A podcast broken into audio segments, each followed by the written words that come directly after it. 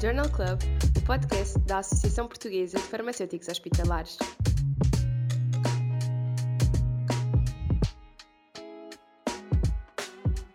Boa tarde, estamos aqui hoje para mais um podcast da Associação Portuguesa de Farmacêuticos Hospitalares. O tema escolhido para este podcast é a pediatria, em comemoração do Dia Mundial da Criança, que em Portugal se celebra no dia 1 de junho. O Dia Mundial da Criança assinalou-se pela primeira vez em 1950 por iniciativa das Nações Unidas e tem como objetivo a sensibilização para os direitos das crianças. Todas as crianças têm direito a afeto, amor e compreensão, alimentação adequada, cuidados médicos, educação gratuita, proteção contra todas as formas de exploração e crescer num clima de paz e fraternidade universais. Para falarmos então sobre a pediatria, convidámos a professora Joana Marto. A professora Joana Marto tem um mestrado integrado em Ciências Farmacêuticas pela Faculdade de Farmácia da Universidade de Lisboa desde 2010 doutorou-se em farmácia na especialidade de tecnologia farmacêutica na mesma universidade em março de 2016. Trabalhou na indústria farmacêutica e atualmente é professora auxiliar na Faculdade de Farmácia da Universidade de Lisboa. Durante o processo de desenvolvimento da sua carreira, reforçou esta identidade, potenciando uma forte transferência de conhecimento na área da tecnologia farmacêutica para o mercado e para a sociedade desenvolvendo medicamentos disponibilizados quer pela indústria farmacêutica, quer pelos hospitais. Olá, Joana! Muito obrigada por teres aceito este convite da APFH para falarmos de um tema tão importante que é a pediatria. Um tema que eu gosto bastante, pois sou farmacêutica hospitalar num hospital pediátrico já há 22 anos. Portanto, estou aqui muito tendenciosa para este tema da pediatria. Olá Marina, muito obrigada pelo convite e de facto foi com todo o gosto que aceitei este desafio, porque é um desafio falar com uma expert sobre um tema que também me é muito querido, que é a área da pediatria, mais especificamente as formulações pediátricas, que é o meu dia a dia de trabalho, é ensinar, mas também investigar nessa área. Muito obrigada pelo convite. Muito obrigada a nós. Nós também agradecemos o desenvolvimento destas formações pediátricas que são tão importantes para nós a nível da pediatria. Então, para contextualizar este tema e antes de passarmos para a discussão dos dois artigos que selecionávamos, gostava só de referir alguns aspectos e particularidades importantes na pediatria. Quando falamos em pediatria, é frequente ouvirmos a frase as crianças não são uma miniatura dos adultos. De facto, a população pediátrica apresenta diferenças metabólicas, fisiológicas e psicológicas relativamente aos adultos. Para além disso, existem patologias que são mesmo específicas da pediatria, ou então raramente aparecem nos adultos.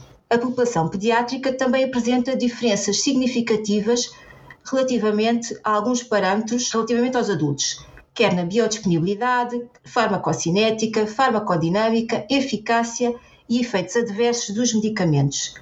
Estas diferenças verificam-se não só entre as crianças e os adultos, mas também entre os diversos subgrupos da população pediátrica, isto devido às diferentes fases de desenvolvimento em que as crianças se encontram. Também, quando falamos em pediatria, é importante referir que, apesar de todas as medidas legislativas e regulamentares foram implementadas, o problema da falta de medicamentos aprovados em pediatria continua a ser ainda uma realidade atual.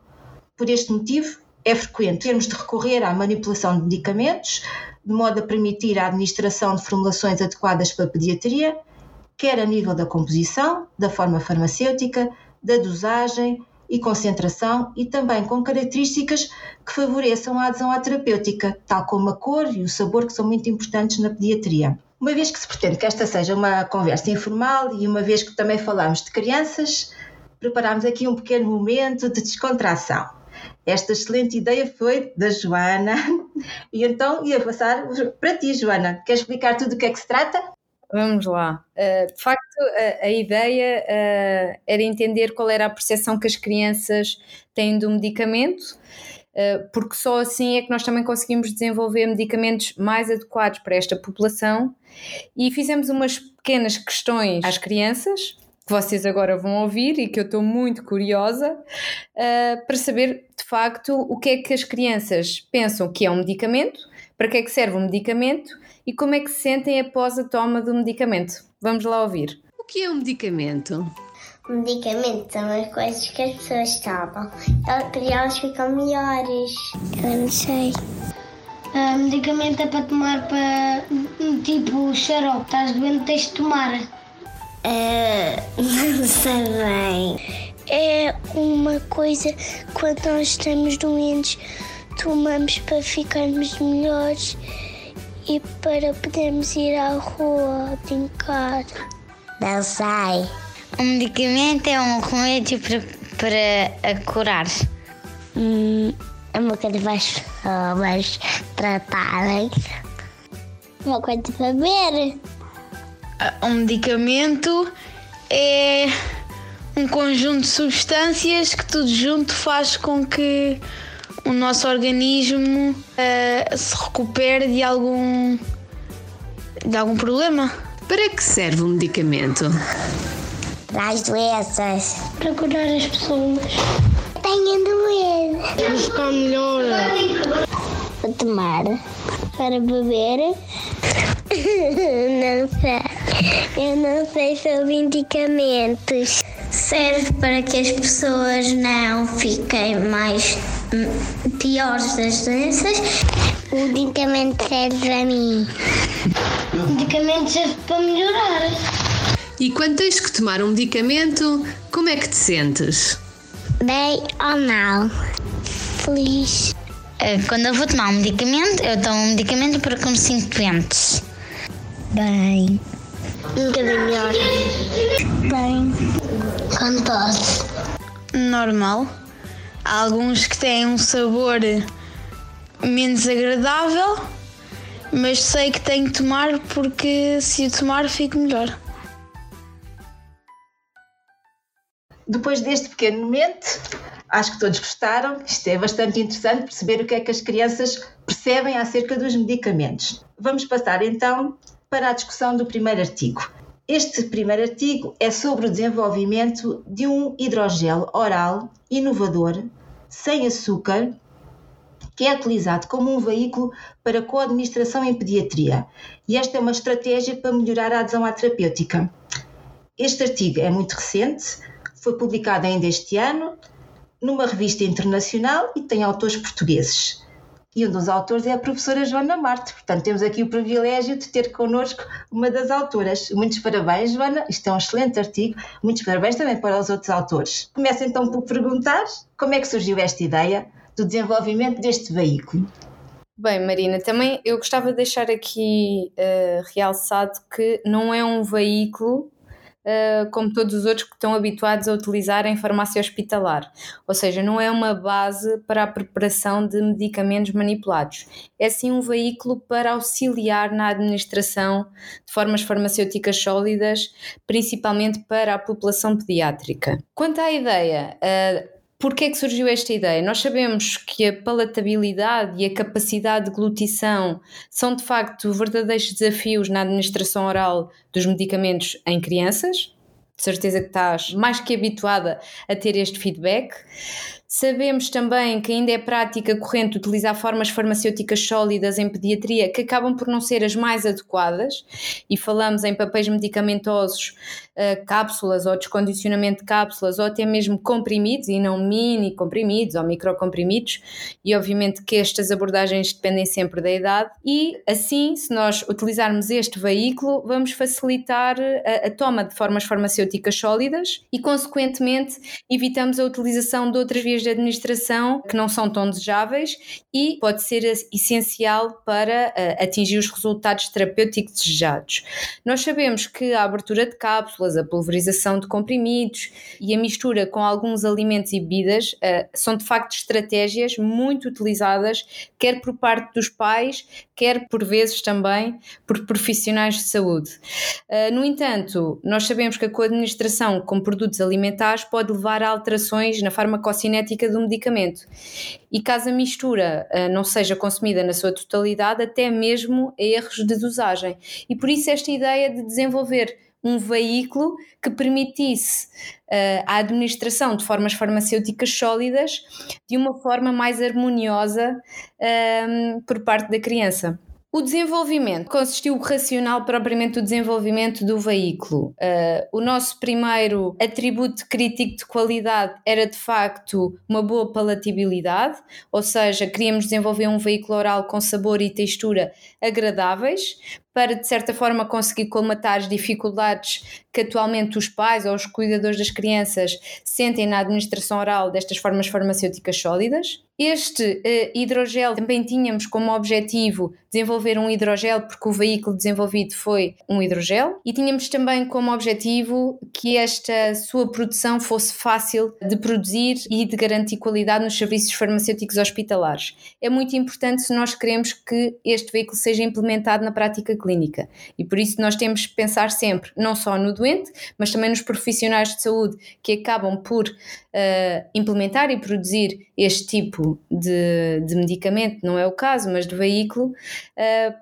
para que chegue até ao doente, que é o nosso objetivo. E por isso mesmo este hidrogel acaba por poder ser uma mais-valia económica para o hospital e também esperemos que contribua para uma melhor adesão à terapêutica na área da pediatria ou na, na população pediátrica. Assim foram desenvolvidos dois hidrogéis e o racional foi utilizar polímeros que a farmácia hospitalar tivesse disponível, ou seja, já vulgarmente utilizados uh, na farmácia hospitalar. Selecionámos então a carboximetilcelulose sódica e a goma xantana, ambos utilizados para administração oral.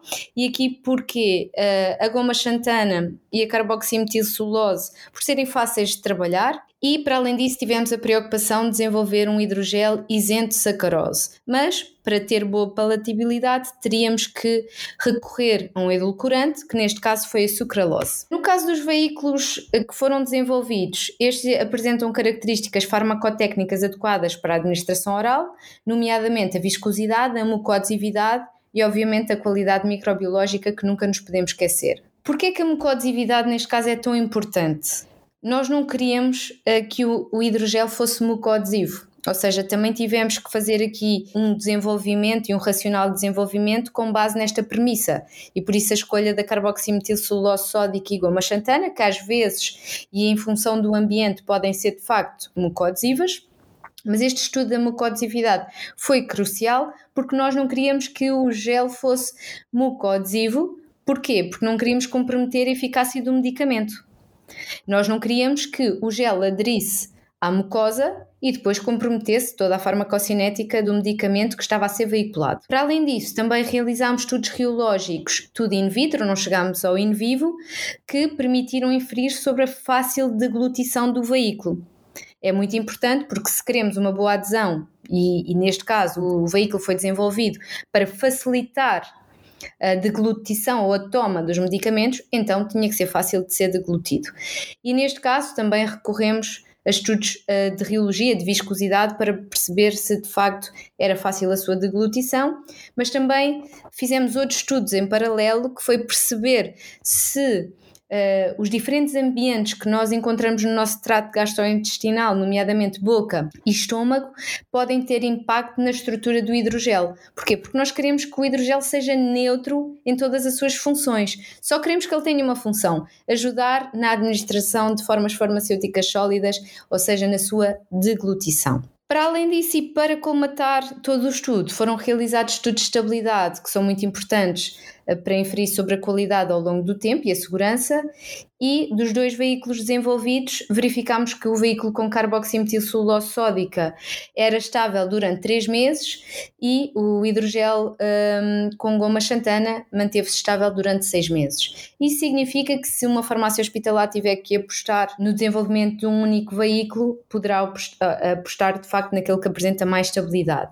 E nós verificámos, também já vamos falar disso um pouco mais à frente, que em termos de compatibilidade com diversas substâncias, ambos os hidrogelos mostraram ser compatíveis com a maior parte ou com todas as substâncias estudadas e por isso é mesmo uma questão de opção. Estes estudos todos realmente dão-nos uma segurança muito grande ao podermos depois aplicar isto na, na farmácia hospitalar. Por falar em estudos, um dos parâmetros que vocês estudaram foi a osmolalidade. Gostava que comentasses a importância da avaliação deste parâmetro para os doentes pediátricos. De facto, é um parâmetro muito importante e temos vindo a, a ter esse cuidado, mas importa perceber porque é que é importante a sua determinação nas formulações pediátricas.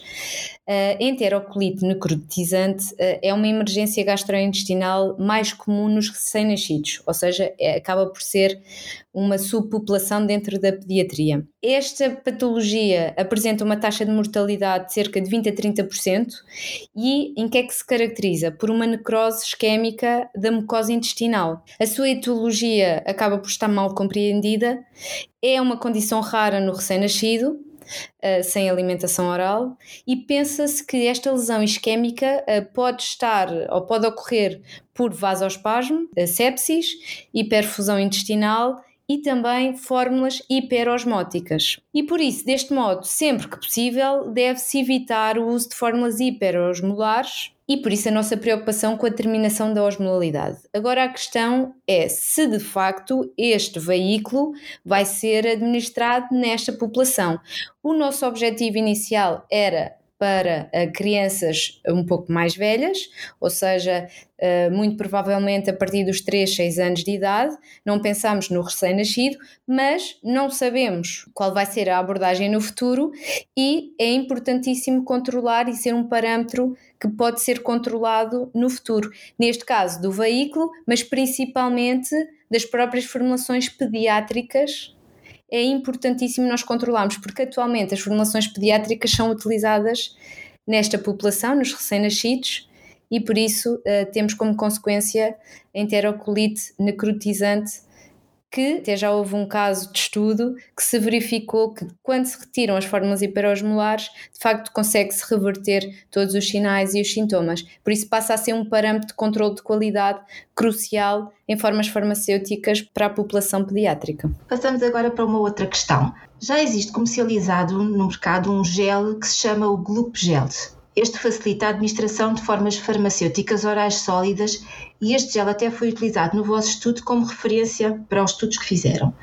Relativamente ao hidrogel que vocês desenvolveram neste estudo, que características é que ele tem que o tornam inovador e quais as vantagens relativamente a este Gloop Gel que também já está comercializado? Bem, Marina, de facto o Gloop Gel era a nossa referência e nós queríamos utilizá-lo mesmo, queríamos fazer o género de um genérico do Gloop mas com melhores características e se calhar com uma composição mais acessível para a sua aquisição, ou seja, o próprio Gloop tinha na sua composição alguns excipientes que não são vulgarmente utilizados na nossa farmácia hospitalar, começámos logo por aí. Na altura não havia disponível no mercado em Portugal. Para além disso, contém sacarose na sua composição e não é específico para crianças. O que é que isso significa? Não tem aquele ar mais apelativo em termos de palatabilidade, em termos de aspecto. Porquê? Uh, quando desenvolvemos o nosso veículo, tivemos em conta toda essa especificidade para a criança, ou seja, uma palatabilidade melhorada e direcionada. Isso significa que não foi só o sabor adocicado que nos preocupou, mas se calhar um aroma uh, que as crianças gostassem ou uma cor mais apelativa, já que estamos a falar de algo que não pode ser. Se uma criança já tem que tomar um medicamento no seu dia a dia durante tanto tempo e durante, às vezes, são doenças crónicas, por que é que não podemos fazer com que aquele momento uh, se torne um pouco menos desagradável? E por isso tentámos melhorar o próprio Gloop nesse sentido. Também tivemos a preocupação de não utilizar sacarose e, obviamente, e, e, referindo novamente, o aspecto visual para nós era, era bastante importante. Realmente, um dos objetivos deste hidrogel oral é, é melhorar a adesão à terapêutica. É claro que em pediatria, como tu falaste há bocadinho, a cor e o sabor são dois aspectos muito importantes na administração oral de medicamentos. E até pelas gravações das crianças que ouvimos há bocadinho, uma até dizia que mesmo que soubesse mal tinha que tomar porque sabia que aquilo ia fazer bem. Pronto. Em relação aqui ao vosso estudo, como é que fizeram a escolha da cor e do sabor para este hidrogel?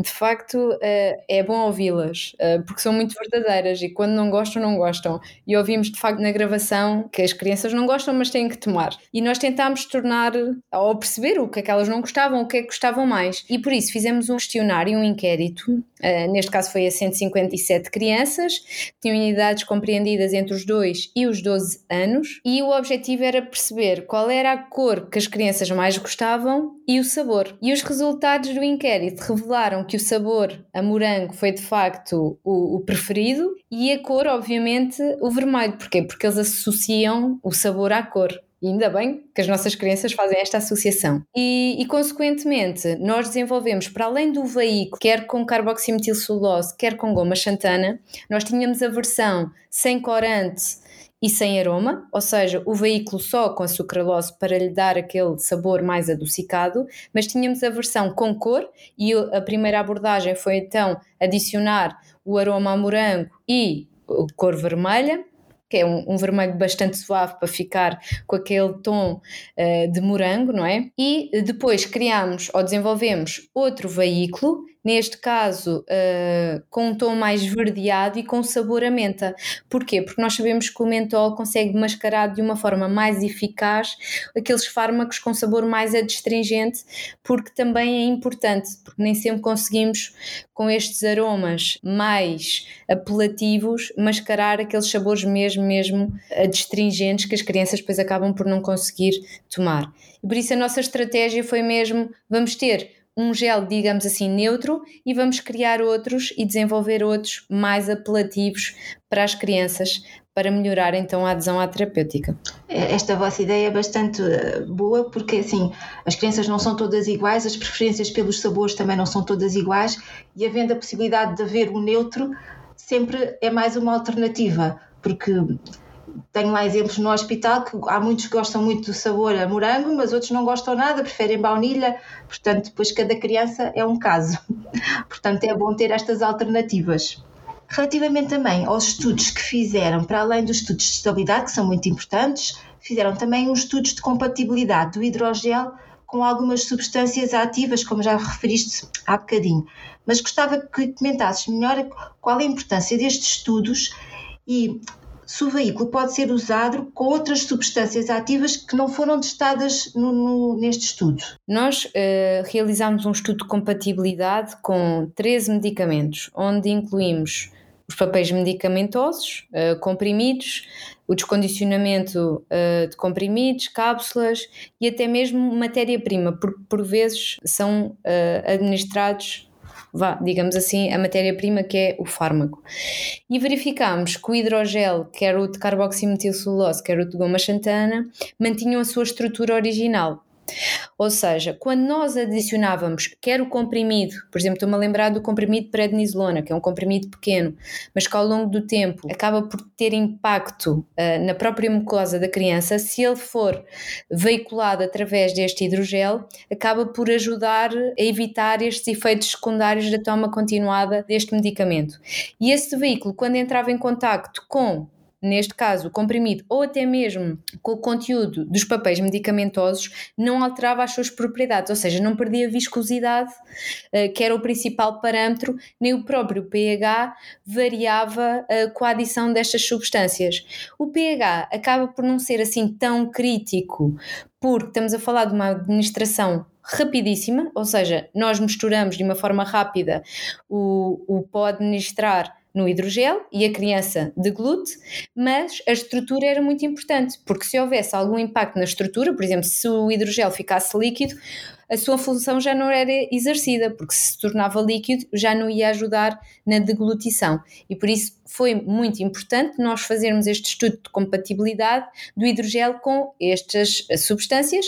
Se, pode, se o hidrogel pode ser utilizado com outras uh, nós demonstramos que não houve variação, quer de pH, quer da própria estrutura, com estas três formulações, com estes três medicamentos. Isso significa que acaba por ser muito versátil e provavelmente sim pode ser utilizado com outro tipo de substâncias, porque nós estudamos papéis medicamentosos, ou seja, pó, comprimidos, descondicionamento de cápsulas, que acaba por ser pó, grandes quantidades, pequenas quantidades e nada interferiu com a estrutura do veículo. Por isso, digamos que é um, um veículo bastante versátil, mas obviamente que a avaliação in vivo, ou seja, no humano, é essencial neste caso, não é? Para podermos validar esta premissa, mas uh, pensa-se que estas formulações podem ser uma opção bastante viável para melhorar a adesão à terapêutica na pediatria. Acho que sim.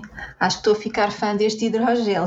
Vamos lá ver se este hidrogel é implementado. Eu espero que sim, Porque assim, no nosso hospital nós utilizamos muitas vezes, e é o que os enfermeiros nos pedem, xarope comum para misturar com os pós que preparamos em papéis medicamentosos para facilitar a deglutição de algum comprimido que tenha mau sabor e que esteja a ser alguma cápsula descondicionada. O xarope comum, como sabemos, pronto, tem a sacarose, não é assim o mais adequado para facilitar a administração destes medicamentos. Este hidrogel tem inúmeras vantagens relativamente ao xarope comum e a estabilidade ótima de seis meses que acaba por ser às vezes muito maior do que o xarope comum quando temos que estar a reembalar em frascos e que damos depois uma estabilidade obviamente mais curta. Vamos lá ver se depois deste podcast temos o artigo publicado, a fórmula está lá, é só começar a produzir. Vamos lá ver, Marina.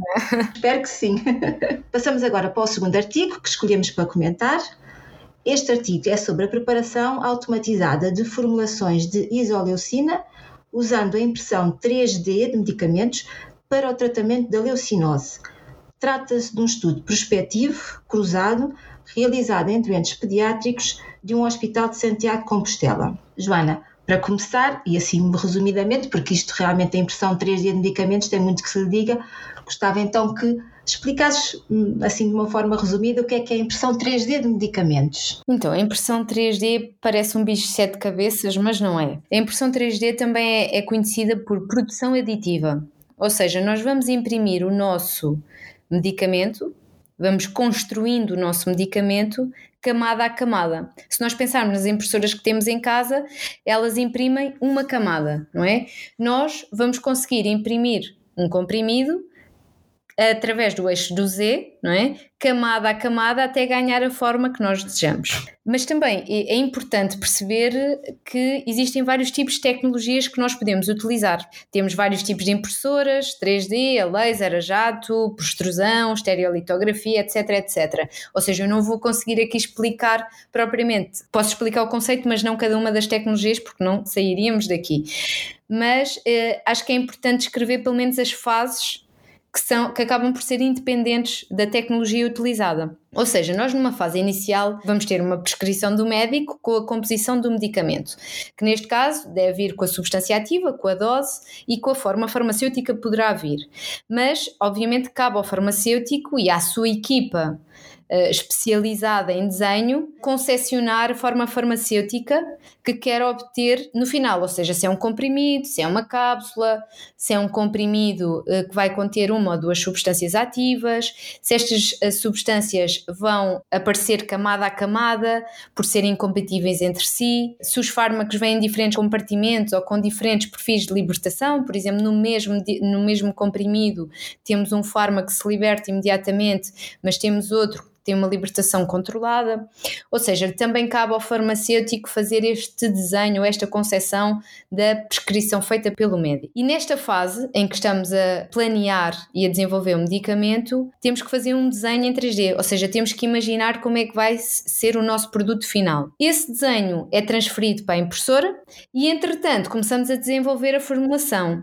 E obviamente que a constituição ou a composição da formulação vai depender do tipo de tecnologia utilizada. Podemos optar por misturas de pós, pode ser uma pasta, um hidrogel, mas toda a composição vai sempre depender da tecnologia que nós vamos utilizar. Não nos podemos esquecer, é que no final vamos ter um produto sólido. Vou-vos dar um exemplo. Se utilizarmos um hidrogel à base de gelatina, nós sabemos que a gelatina é líquida ou semissólida quando aquecemos, mas quando arrefecemos fica sólida. Isso significa que, se calhar, nós vamos conseguir trabalhar com a gelatina quando uh, utilizamos temperatura e quando estamos a imprimir, há um arrefecimento natural da temperatura ambiente e há uma solidificação da formulação inicial. Isto é dando-vos um exemplo uh, de uma das tecnologias que pode ser utilizada, que é a extrusão. Depois da formulação desenvolvida, carregamos então a formulação numa impressora. Neste caso, podemos alimentar uma seringa, por exemplo, com uma pasta, um hidrogel. Vai haver uma extrusão dessa formulação através, por exemplo, de uma agulha. Essa agulha vai imprimindo em função do desenho que nós fizemos logo no início, que idealizamos e que demos o comando à própria impressora.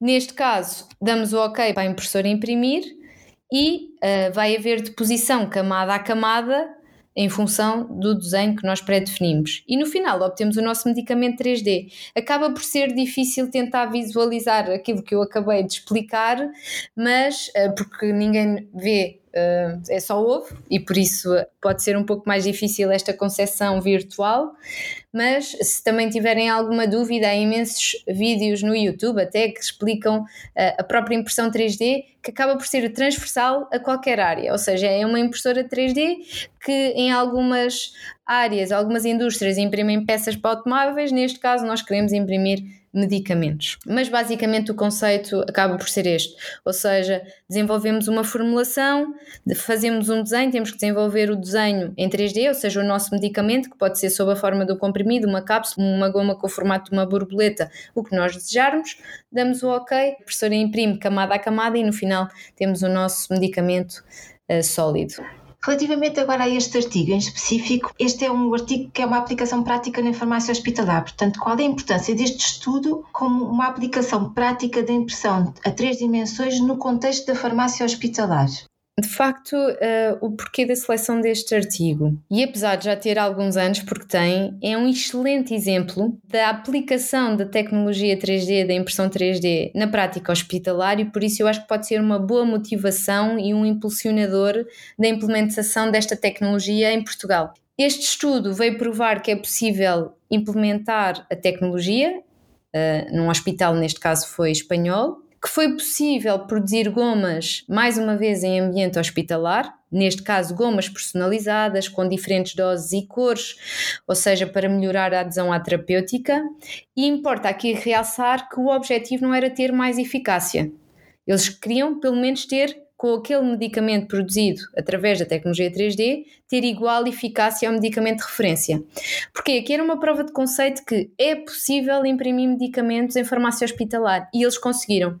Conseguiram produzir gomas com hum, diferentes cores, diferentes sabores, diferentes doses e ter igual eficácia ao medicamento de referência. E por isso espero que seja inspirador para os farmacêuticos hospitalares que nos estão a ouvir e que uh, as cabeças comecem já a borbulhar a tentar implementar esta tecnologia nos vossos hospitais. Então, assim, também resumidamente, porque há inúmeras vantagens e limitações deste método de impressão 3D.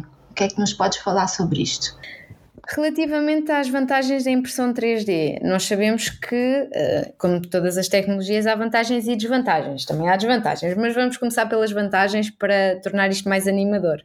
Eh, de facto, uma das grandes vantagens é a possibilidade de desenvolver medicamentos eh, individualizados, mas com características farmacotécnicas adequadas para as diferentes populações. Por exemplo, em pediatria, nós sabemos que temos muita falta de medicamentos uh, adequados para a população em questão. E nós, com esta tecnologia, vamos conseguir personalizar e produzir, por exemplo, formas farmacêuticas sólidas adequadas a esta população, mini-comprimidos, microcomprimidos e por aí fora. Também tem como vantagem melhorar a estabilidade físico-química e principalmente microbiológica dos medicamentos que atualmente são utilizados em pediatria, pois permite-nos então uh, produzir formas farmacêuticas sólidas e muitas das vezes o que nós produzimos em ambiente hospitalar são formas farmacêuticas líquidas que nos compromete muito em termos de estabilidade físico-química e também microbiológica. Também, por outro lado, e muito vantajoso, permite incorporar uh, vários fármacos numa única forma farmacêutica. Uh, imaginem lá produzir comprimidos em doentes polimedicados, não é? Ou seja, em vez de estar a dar 5 comprimidos logo pela manhã, um doente que necessita de 5 comprimidos no seu dia a dia uh, vai apenas tomar um comprimido, porque num só comprimido nós conseguimos introduzir ou imprimir vários fármacos e com diferentes perfis farmacocinéticos, ou seja, libertação imediata, libertação controlada e por aí fora. Ou seja, nós também conseguimos modelar os perfis de libertação, ou seja, conseguimos ter uh, perfis de libertação mais complexos através da impressão uh, 3D. Também uh, conseguimos as multidoses, tal como vos referi, e muito importante, nós conseguimos uh, produzir e dispensar doses precisas, ou seja, os fármacos com margem terapêutica estreita, também poderão ter aqui uma vantagem, pois de uma forma bastante precisa nós conseguimos uh, dispensar este tipo de medicamentos. E obviamente a elevada reprodutibilidade que existe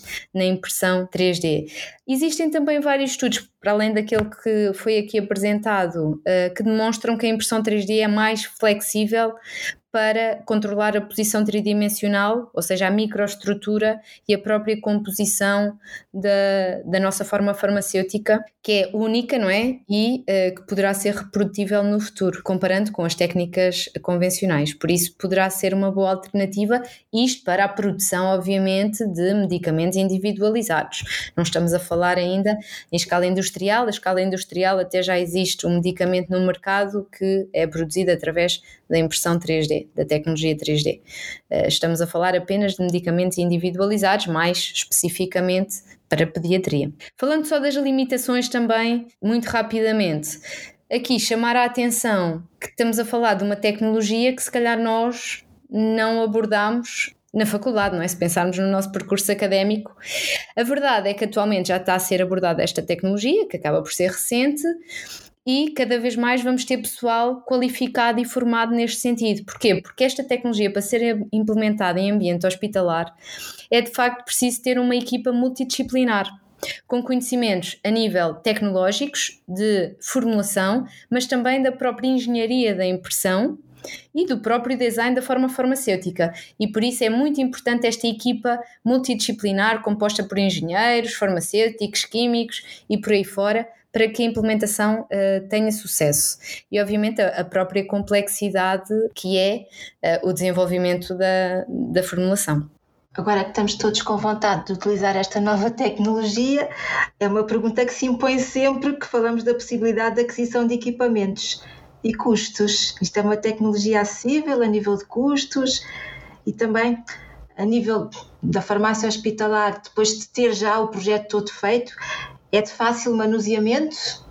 O que é que tu achas, Joana? É boa questão para terminarmos a nossa conversa, Marina. Em termos de custos, eu diria que há impressoras para todos os gostos, ou seja, há impressoras baratas, há impressoras caras, mas obviamente, como em tudo na vida, se calhar as caras têm mais tecnologia associada, mas diria que a partir de uns 5 mil euros já conseguimos adquirir uma impressora bastante boa. De fácil manuseamento é, é uma impressora tal e qual como as outras, ou seja, é carregar um botão e a própria impressora imprime. Mas há um desafio, obviamente, e eu já o referi lá em cima, e o desafio está no desenvolvimento da formulação que vai ser impressa. Se pensarmos naquele exemplo que eu dei uh, do hidrogel à base de gelatina, as características reológicas da formulação são essenciais para que se consiga obter um medicamento com a qualidade. Porquê? Porque aquele gel de gelatina, aquele hidrogel, vai ter que ser extrudido e por isso, quando há extrusão, tem que ter uma viscosidade adequada para quando é exercida a pressão fluir, ou seja, tem que ser um fluido reofluidificante, mas quando entra em contacto com a base da impressora, ou seja, a plataforma onde vai ser impresso, tem que solidificar. Ou seja, tem que haver aqui um equilíbrio entre a qualidade que queremos sempre, mas entre as características da formulação e as próprias características ou parâmetros de impressão. E este é que é o grande desafio, é ver este equilíbrio, desenvolver uma formulação que seja adequada para a impressão. E obviamente, para a implementação desta tecnologia é crucial ter então uma equipa multidisciplinar Uh, mas eu acredito que se calhar vamos ter uma ajuda que acaba por também ser fundamental, que é a ajuda da indústria das matérias-primas. Exemplo da Fagron, da Acofarma e por aí fora. Atualmente eles já produzem bases para a produção ou para a preparação de medicamentos manipulados. Por isso, eu acredito que num futuro próximo, para que a implementação desta tecnologia seja acelerada, eu acredito que estas empresas vão também desenvolver bases para a preparação de medicamentos através da tecnologia 3D, em que já tem as características reológicas adequadas e mecânicas para que possam ser impressas e então chegamos à farmácia, homogeneizamos, misturamos, adicionamos o, os fármacos e é só imprimir. Eu acredito que isso poderá ser uma mais-valia para a rápida implementação desta tecnologia na farmácia hospitalar, na farmácia comunitária e por aí fora. Isso realmente era uma ideia fantástica, podermos ter a, pronto, a indústria farmacêutica a dar aqui um, um passo para nós podermos também implementar isto num futuro próximo na, e que isto se tornasse uma realidade nas nossas farmácias hospitalares portuguesas. Isto tem inúmeras vantagens. Então, para a pediatria, seria ótimo. Vamos então agora dar por concluído este podcast. Joana, foi um enorme prazer estar aqui a conversar contigo. Em meu nome também da APFH, agradeço imenso a tua disponibilidade. Foi muito bom mesmo. Obrigada, Marina. Foi com todo gosto que passámos aqui um bom bocadinho, pelo menos para mim o foi. Uh, espero que tenham gostado. Para mim também. Muito obrigada e até breve.